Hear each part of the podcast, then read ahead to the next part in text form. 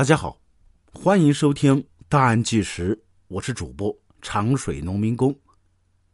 二零二零年七月八号，在安徽颍上，民警找上一位面容憔悴的老妇人。老妇人半掩着门，似乎有些紧张，她整个身子几乎都躲藏在门后。这时啊，民警拿出一张黑白色的照片。照片上有一个微笑的憨厚男人，见到男人那一刻，原本从容的老妇人突然便抖起手来。我不认识他。妇人被警方带走了。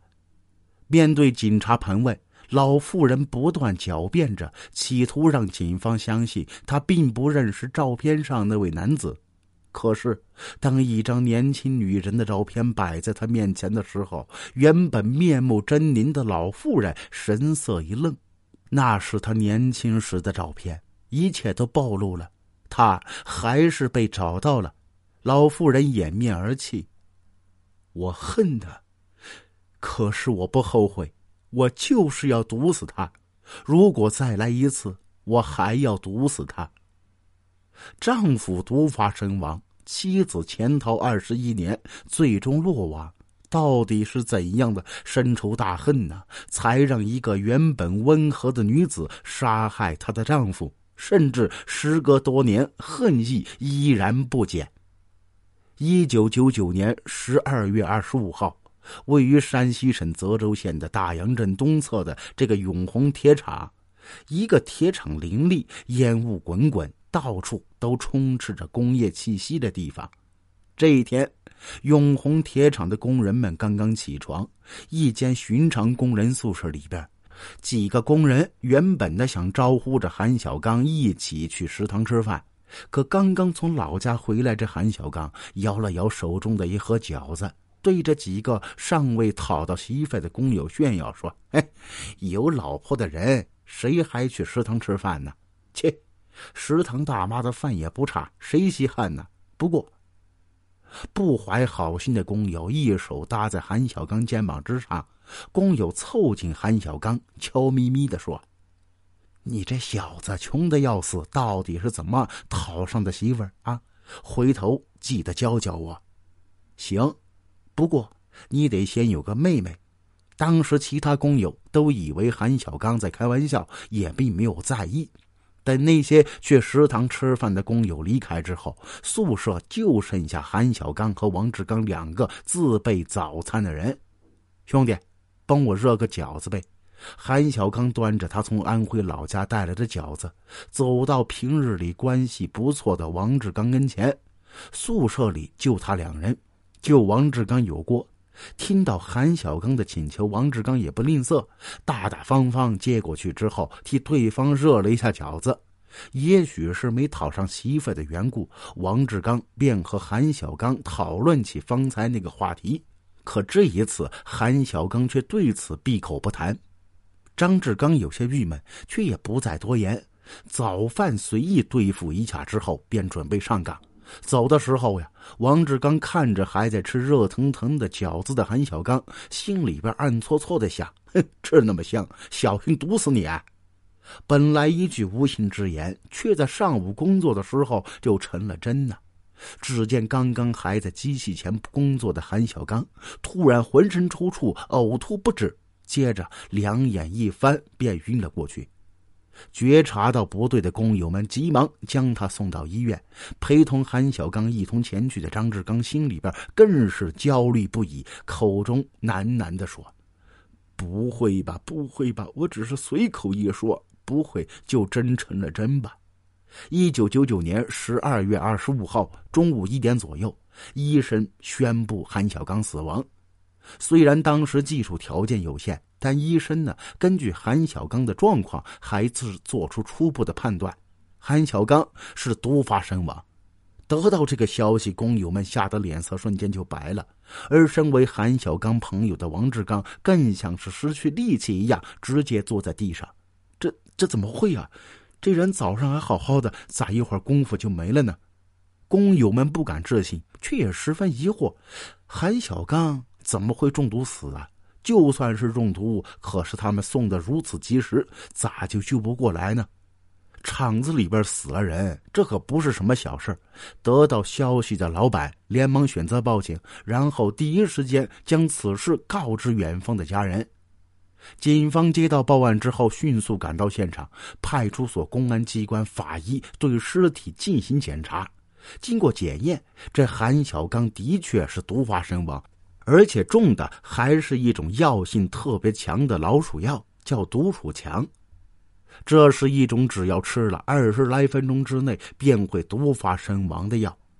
按理来说，这个药早就因为毒性太强被国家禁止生产，是不允许买卖交易的一种商品。现在却又出现在大家眼前，而且还要死人，难怪大家明明送的很及时，可韩小刚还是死了。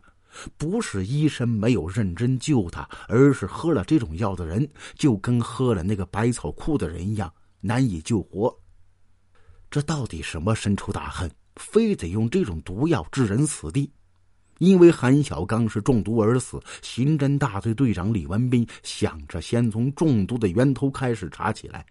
警方认为。工友们一般都是去食堂吃饭，要想神不知鬼不觉给一个人下毒，韩小刚身边那些工友嫌疑很大。你们是一起吃饭的吗？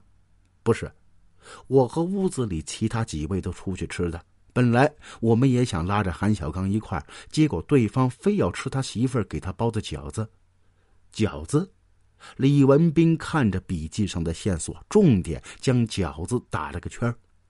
警方怀疑是饺子的问题，可一直都在旁边的工人却皱起眉头，跟警方说：“我觉得应该不是饺子的问题吧？那是他媳妇儿包的呀，他媳妇儿怎么可能害他？绝对是其他人动的手。”李文斌瞅了一眼眼前这个工人，说：“那你觉得谁有可能下毒啊？”工人刻意压低声音，他告诉警方说。韩志刚吃饺子前，在王志刚那热了一下。现在厂里边有很多人都在传呢，是王志刚害的韩小兵。只要现在饺子检验结果还没出来，李文斌不好做判断。又问了几个工人之后，李文斌见到王志刚，不是我，真的不是我，我没下毒。你和韩小刚的关系怎么样？王志刚告诉警察。他和韩小刚一样都是外地的，所以关系便比和其他工友近一些。当时他问韩小刚咋娶的媳妇儿，韩小刚没告诉他。虽说那时他的确有些小生气，但他真没想过给对方下毒啊！这种害人的事儿，我怎么可能会去做呢？在此之前，李文斌李文斌便问过很多人，王志刚和韩小刚关系很好，根本没有作案动机。见王志刚现在情绪有些激动，李文斌安抚的说：“饺子已经送去检验，相信很快就会有结果。你放心，我们会给你们一个交代。”警察认为凶手明显是冲着韩小刚的命来的。韩小刚并非本地人，而且老实本分，从未和什么人有过冲突。相反，韩小刚为人诚恳，他如果遇到什么事，都会主动帮忙。工厂里大家跟韩小刚关系都还不错，一个总是笑嘻嘻的老好人，谁会跟这样的人结仇呢？众人是百思不得其解。如果不是仇杀，那会不会是谋杀呢？他人挺好的呀，而且很疼老婆，每次一发工资就往家里边打。李文斌若有所思，记下这一条线索。据他们调查，韩小刚平日里边省吃俭用，就连生前所穿最后一件衣服都打了好几个补丁。他将钱都寄给了远在安徽的老婆，身上根本没留什么钱。谁还会闲着没事谋划一个穷鬼的财呀？显然，韩小刚也并非因财而被毒杀。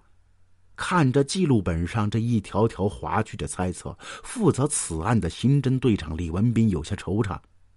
究竟是谁给韩小兵下的毒？又是如何神不知鬼不觉瞒过他的工友所下呢？看来关键还是那盘饺子。在案子陷入困境的时候，饺子检验结果送到李文斌的手里边。李文斌看着上面文字，面色一沉，连忙拿起手机联系安徽那边的警察。饺子里边有毒，毒和韩小刚身上的毒是一样的。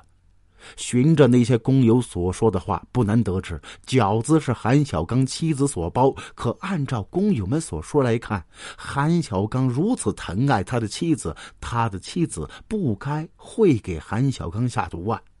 那会不会是其他人借由韩小刚妻子之手给韩小刚下的毒呢？据警方了解，韩小刚前不久刚回老家，饺子就是从家里边带来的。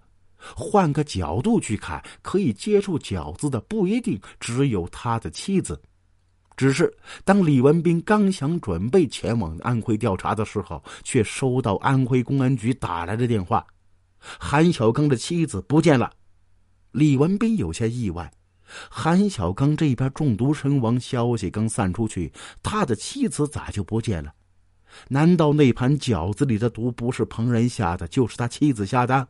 可是他妻子为什么要这样做呢？需要破解的问题实在太多，李文斌不敢再多做停留，连夜出发，赶到韩小刚在安徽的老家。在韩小刚的老家里。李文斌最先看到的便是他的老母亲，这位老母亲一见到警察，满肚子的委屈全出来了。因为刚刚失去儿子，现在儿媳妇也不见踪影，现在哭的是上气不接下气。我的儿啊，我苦命的儿啊，咋就娶了这样一个媳妇儿啊？从韩小刚母亲口中得知，韩小刚妻子李梅在得知韩小刚身亡的消息之后，原本是想外出借点钱去山西处理一下这亡故丈夫的后事，但谁曾想啊，这位妻子人一出门便再也没有回来，独留年迈的韩小刚老母亲在家里边等待。